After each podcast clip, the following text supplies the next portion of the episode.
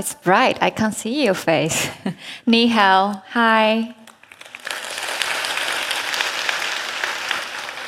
Thank you so much for coming here today. My name is Shiori Ito. Um, I just published my book called Black Box here in China.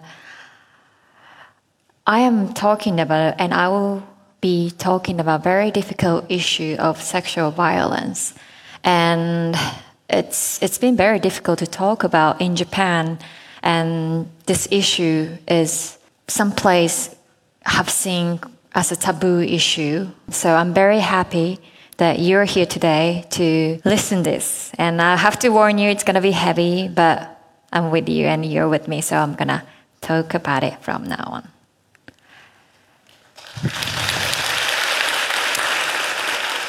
So, my dream always has been to be a journalist. And I realized, especially in Japan, media are quite male dominated world. As you can see this photo, this is me. Um, and it was um, press conference of ex prime minister. Most of them around me were men, and that's how it is in Japan. And sometimes I struggle a lot as a female reporter. But I believe in telling story. I believe in the truth, so I love what I do. When I was about to start my career, when I was starting this career, I was raped by senior um, journalist who was very powerful, and from that day on, many things has changed in my life. Investigator told me that I won't be able to work in Japan if I report, and I did feel many pressure around me from the society, from the media as well, when I was trying to report this to police.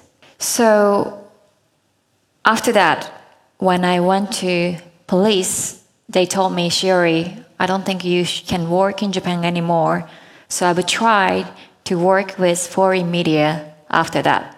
And this is one of the example I did. I went to Peru. I covered cocaine story in the jungle. And this is in Colombia. I covered the story about oldest, longest guerrilla organization. And that was the time when they made a peace agreement. So I covered the former guerrilla fighter, women, female fighter. This was in Japan. It was about loneliness. And this is my current project, which is in Sierra Leone, West Africa. I don't know if you know about FGM. It's female genital mutilation, and it's very harmful practice that it's still happening in Africa, but also in Asia. This is completely whole topic, so I'm not going deep into that. But after I encounter the violence of rape, sexual violence, I am more connected to this issue, the struggle of women and children in different places. So no matter what kind of theme I'm covering in documentary film or reporting, I end up meeting people like her in this screen who is trying to fight to raise their voice to change the society better to protect themselves. So that has been my main work. So now today I want to talk about then how can we stop sexual violence and what is sexual violence? So first of all I want to talk about consent. Unfortunately in Japanese rape law we don't have the line of consent. So this is a big problem and I want to show you one example this is survey from NHK, our public TV station in Japan. They did a poll. So to the people, what do you think is a consent for sex? And as you see, some of them answered, okay, if we go dinner or eating out together, 11% think they can have sex. Can you believe that? But that was the survey from NHK. And the other one is if you are taking the same car, 23% thinks that's consent. And if you are drunk, 35% thinks that's the consent. come on, we are, you know, working daily basis, living daily basis. And if these things are showing our consent, that's so scary. So why we don't know about consent is because they don't teach us in school, especially in the public school where I went. They never talked about consent. What I learned in the school was, I don't know if that was same for you guys, you know, girls go to that classroom, boys go to that classroom, and we learn separately how to make a baby, how STD is scary, and that was it. Because they don't want to talk about sex. So, none of these, what was listed, drinking together, eating together, getting on the car together, being drunk, is not consent. I hope we share that idea. This is a photo of four year old rape survivor. I talked to her in Sierra And the reason why the mother found out about how daughter had been raped was because her mother, this four year old mother, was teaching her, my daughter, if someone t- touch you where bikini or wear swimming clothes can cover your body, then that's not okay and that's not your fault. So if this happens, please tell mommy. And this little four year old girl said, Mommy, my daddy does that. And that was when her mother got to know about this incident. So, what I want to highlight here is, especially for kids, they don't know what it is. So, what we need to teach is, first of all, if this happens, it's not their fault. And you, you have to provide a safe space that you can tell they can report it to the parents or anyone. And the, the, one of the difficult things is sex education. It's always a topic. It's really hard to change education. In Japan as well, it's really still um, backwards and we don't talk about consent. We don't really, you know, teach young age the, the genital part of male and women, male and women. But if we don't know the part, children cannot explain what happened. So in Sierra Leone, this exactly rape crisis center, 90% of victims were child, and they didn't know how to describe. So they was always saying they were always saying someone did to my back. They couldn't describe because they don't know the name. So again, it is so important to teach them. And if it's not possible in school, it is possible to do it at home like this mother. And another things we need to change is social support. When this rape happened to me, I didn't know what to do. But I found Rape Crisis Center in Tokyo. There's only one which was running for 24 hours. And I called them. I was still so scared. But what they told me was that I have to be glorified. So first of all, I have to take interview. And that center was two hours away from where I was living. And I couldn't go. I was too scared to go out, take public transportation. And so I didn't do it. This rape crisis center should be more accessible. It should be based in a hospital or wherever you can reach because the first things you need after you receive this incident, you need physical evidence one of the example i want to point out here is this is where i visit um, it's stockholm hospital in stockholm they have 24 hours 365 days rape crisis center and if you go there your physical evidence will be captured and the great part of what they do is that they keep the evidence for six months. Because what happened to the survivor, the victim who received this violence, they don't know what to do. They, it's often these crime have been 90% are by someone you know. It could be your family, it could be your friend, it could be your boss. So you get confused. Can I go to police? What happened to my relationship? What happened to my life? So you need a time to think about it. So here in this hospital, they keep this physical evidence, which is very crucial for the investigation time to let you think for half a year. And here you can also get psychological support as well because this is really something you need as well. So we really need more rape crisis center to have whatever you can access. This is one of the example of rape kit. So basically you get physical evidence and you report which part of your body have been violated. This is the survey from Japan, but only 4% of victims can go to report to police. Why? Why 96% decide to not to go? Most of these cases, 90% are done by someone you know. And here you have to remember these sexual violence cases could be sexual harassment. It's often done by someone who have power more than you.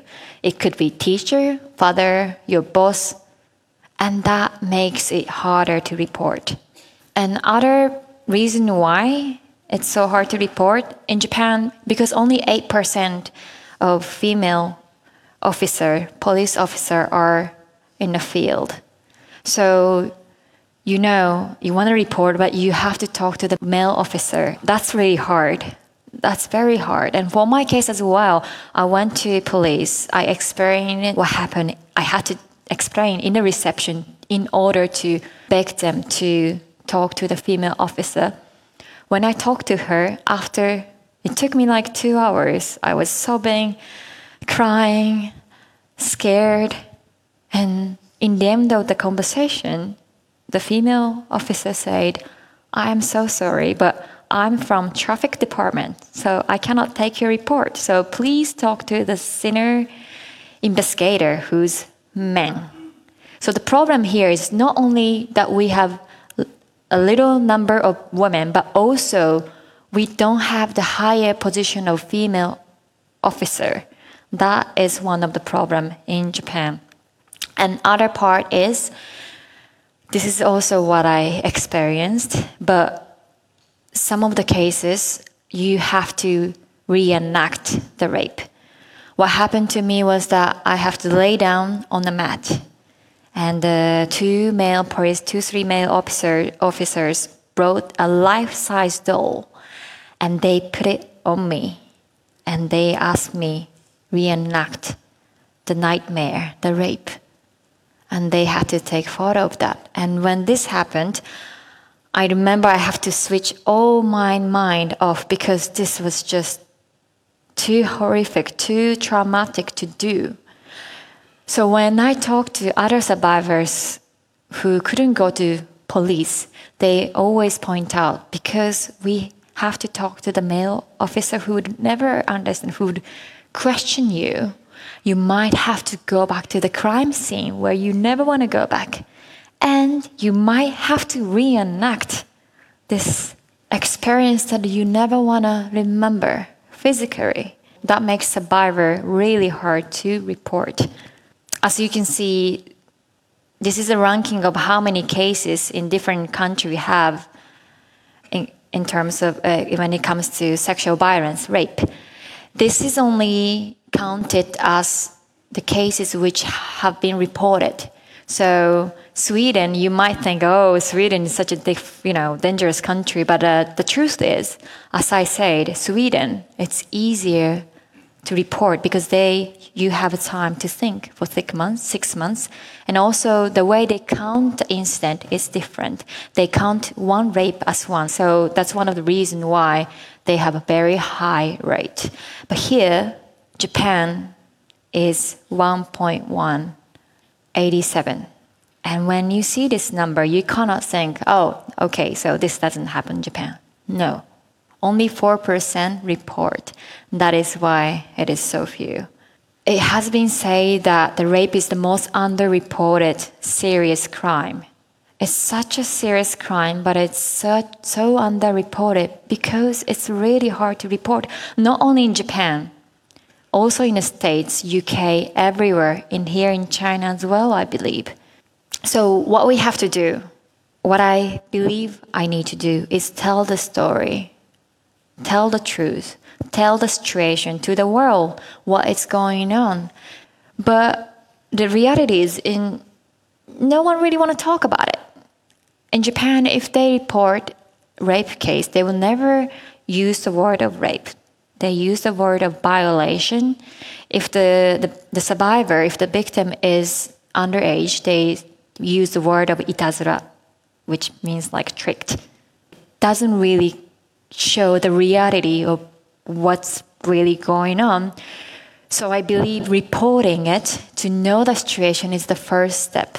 And I saw this photo.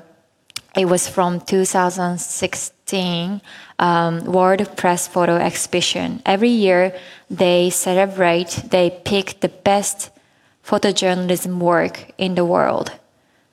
And that time when I saw this photo, it was after one and a half year investigation, and it was the time when the prosecutor decided to drop my case. We had DNA evidence afterward. After all, we had um, security camera. We had a taxi driver who told us that I was dragged into the hotel, but still, my case was dropped. And I lost all hope for Japanese judicial system. And I was scared because before them dropping this case, there was arrest warrant issued from the court to arrest this man. But on the location, they were waiting at the airport because he was living in the US. The top of police stopped it. We never ever heard this such a case that the police would stop order from the court. It happens when the suspect run away outside of the country, but on the location when they were ready under having all this evidence. I have no proof, but many suspected that power have involved because the guy who raped me wrote two biography of prime minister. He was so deeply connected to the political powerful world. So after all, this case has dropped. I didn't know how I can survive in Japanese society. He now know what I have done. People are telling me I cannot work in Japan. I lost hope to tell the story through Japanese media, but when I saw this photo in World Photo Press exhibition, it was so encouraging me because here you go.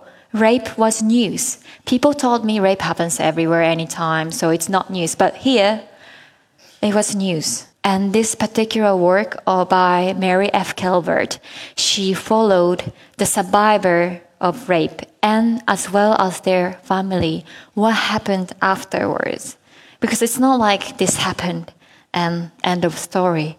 You have to live and survive, and this is like a chain of many things. So she captured this moment of the survivor, and this is the diary from one of the girl. Her name was Carrie. When I saw this photo, it says, "If only it was this easy."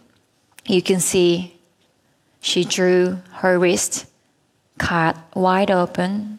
She wanted to stop this pain. I felt like I'm her.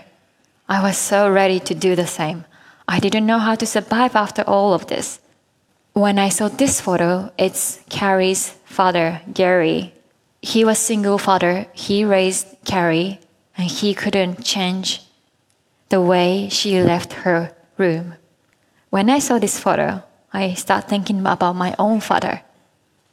If I do the same, maybe I will hurt my family.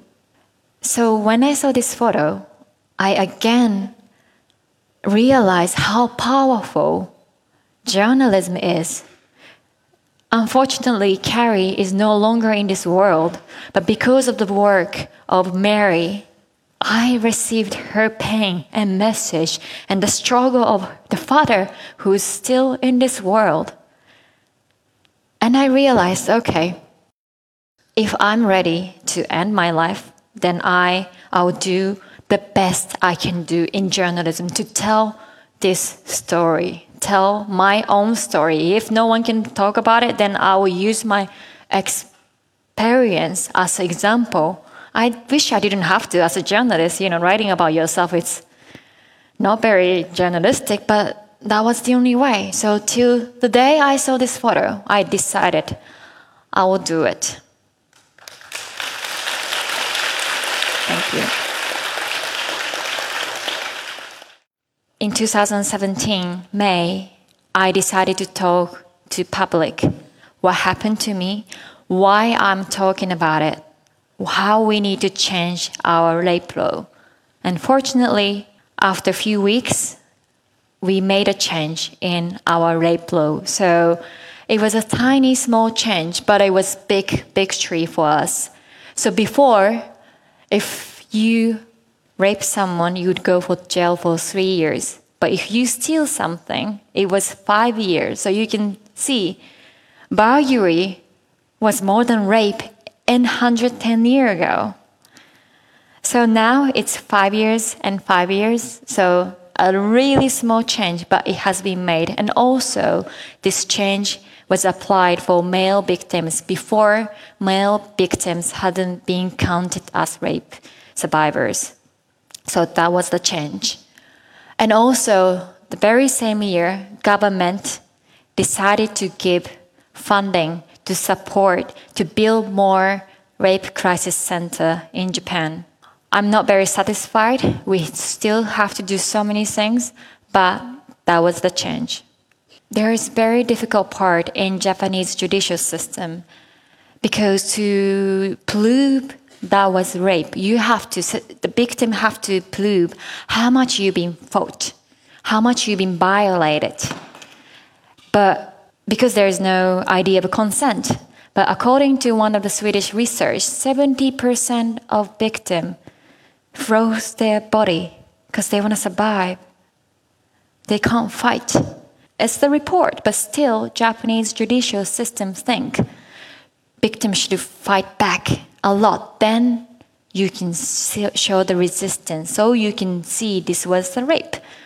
But no, that's, that's not it. So we still have to change this part about consent. What is consent?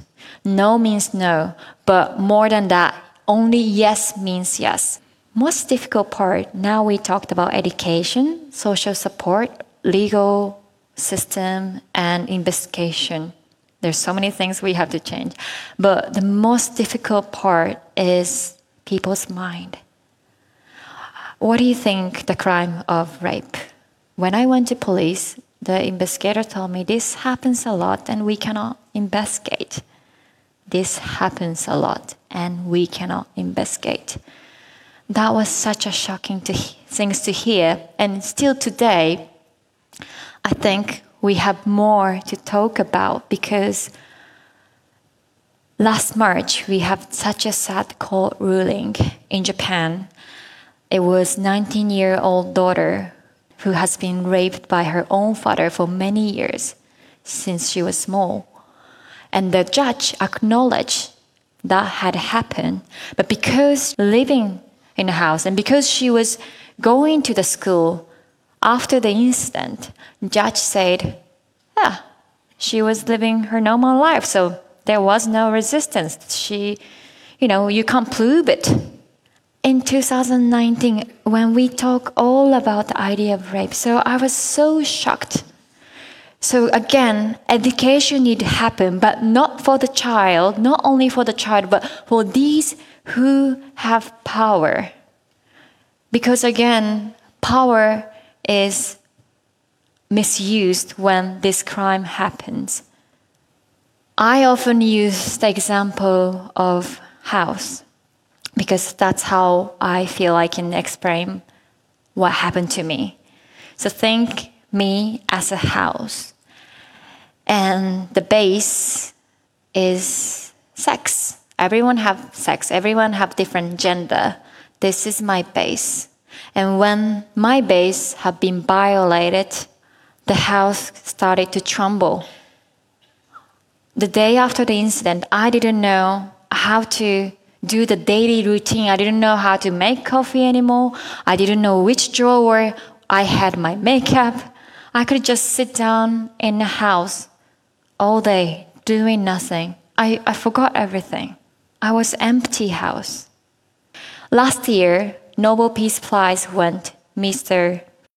Mukwege and Miss Nadia, who's trying to end sexual violence in the war, in the conflict. And Dr. Mukwege said rape is the cheapest weapon in the war.